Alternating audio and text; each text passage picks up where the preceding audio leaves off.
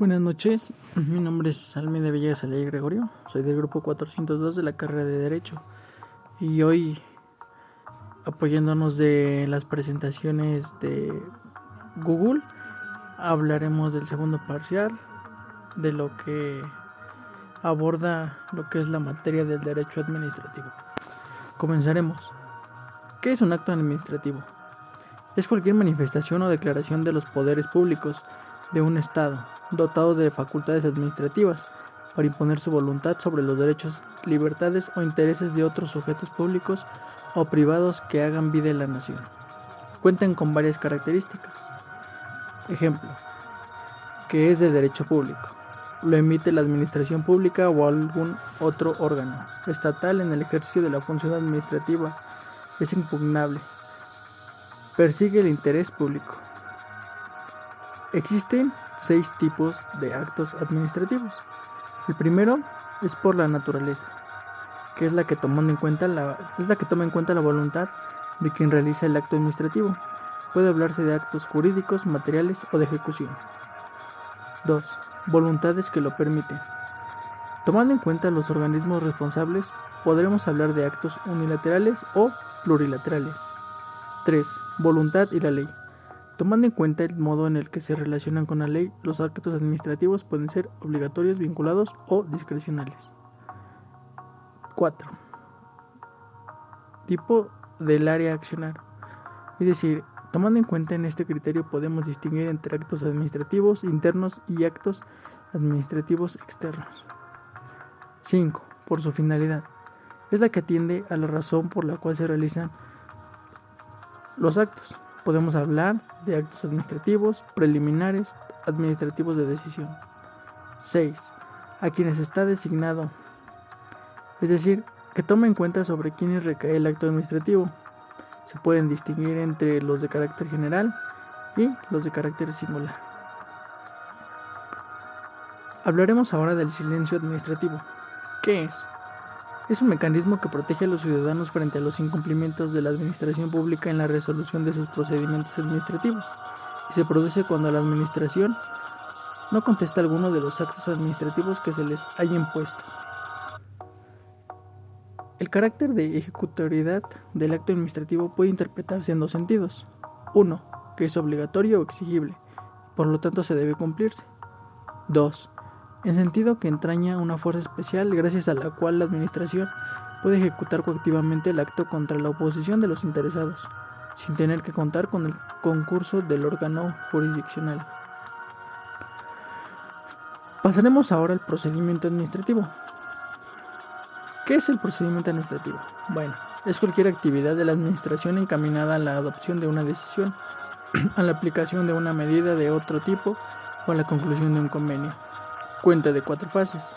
La primera fase es la notificación del inicio del procedimiento.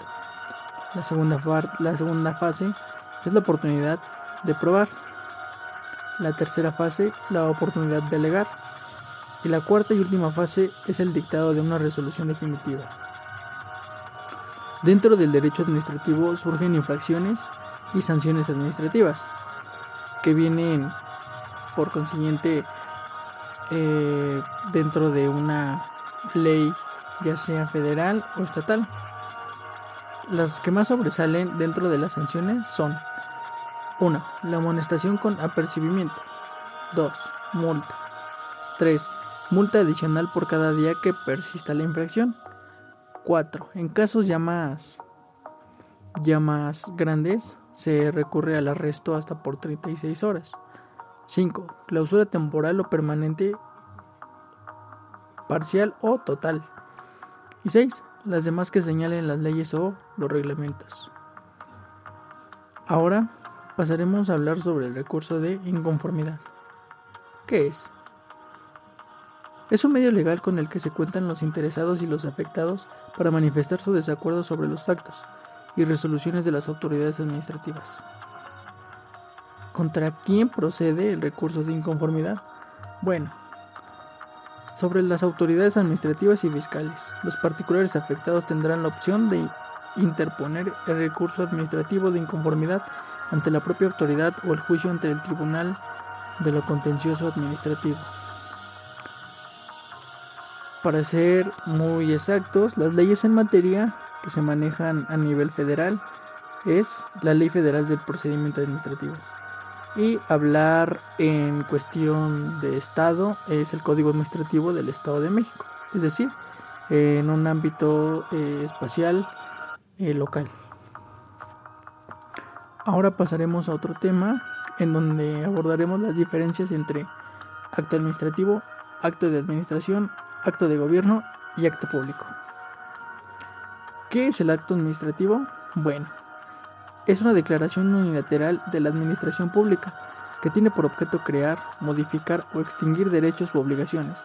Esta se caracteriza por su presunción de, de validez, de firmeza administrativa y de la ejecutoriedad del acto. ¿Qué es el acto de administración? Bueno, es un acto de naturaleza sublegal. Son las leyes o reglamentos que se establecen como se dictan esos actos, es decir, se establecen por, por esa vía los procedimientos.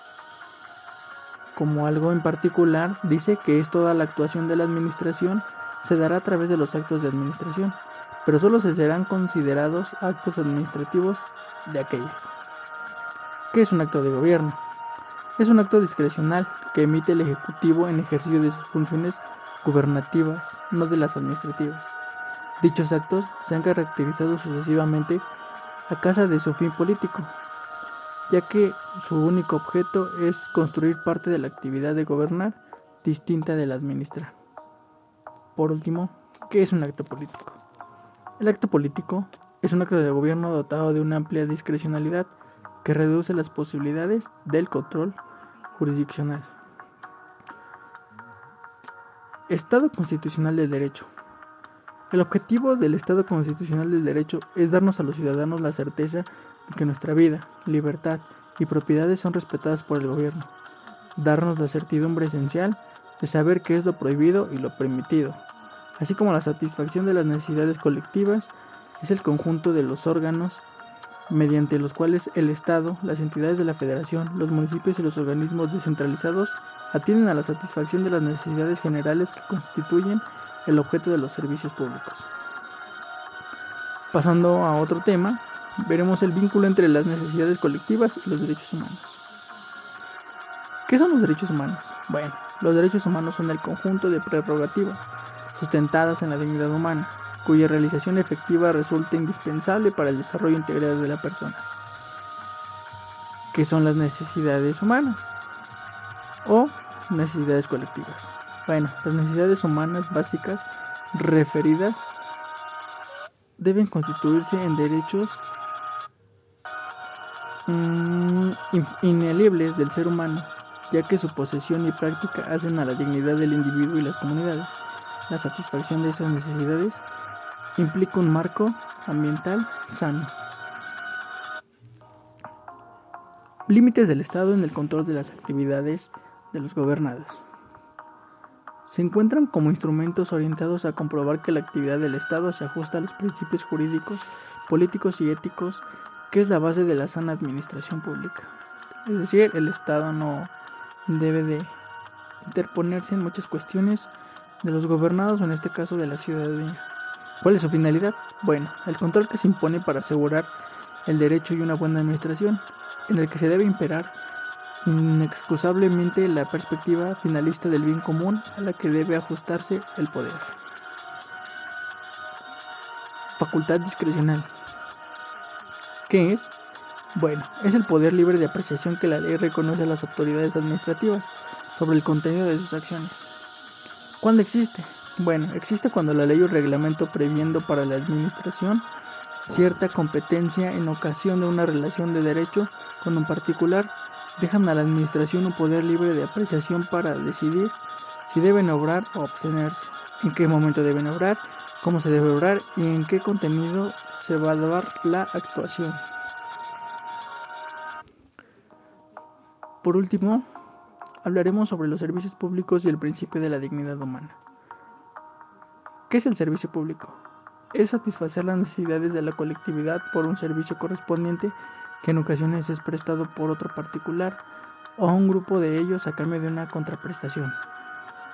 Como principio de dignidad humana, el ser humano y sus derechos fundamentales se hacen reales en cada persona y son claves del marco del Estado social y democrático del derecho.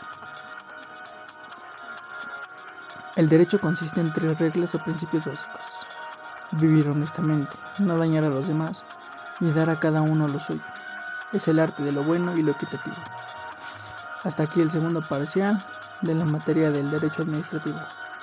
Muchas gracias por su atención. Nos vemos en la próxima.